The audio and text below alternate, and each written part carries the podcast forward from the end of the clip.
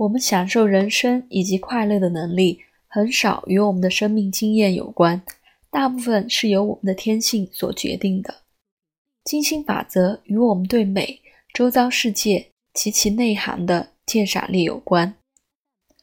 金星能显示出我们在何处及如何从人生中获得快乐，还有我们喜欢做什么事，而这些事之中，有些东西能带给我们喜悦和快乐。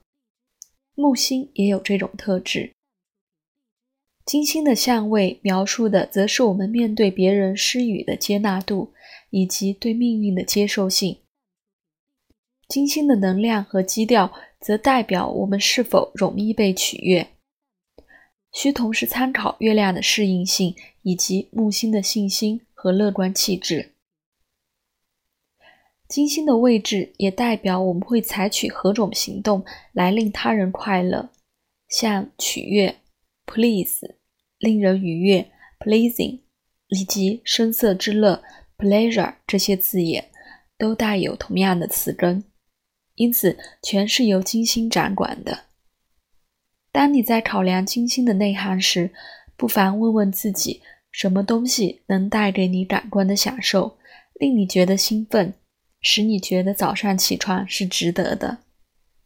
你金星的星座、宫位及相位可能无法完整的回答上述问题，但的确能提供一个好的着眼点。金星的符号看起来像是一个有把手的镜子，因此金星和月亮一样，也象征着映照的活动。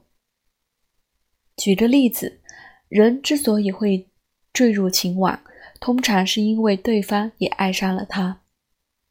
人与人之间的吸引力通常是双向的，很少有一份关系是某人单方面的喜欢另一个人。如果是这种情况，恐怕也很难维持长久。当我们令对方愉快的时候，自己也会感到愉悦。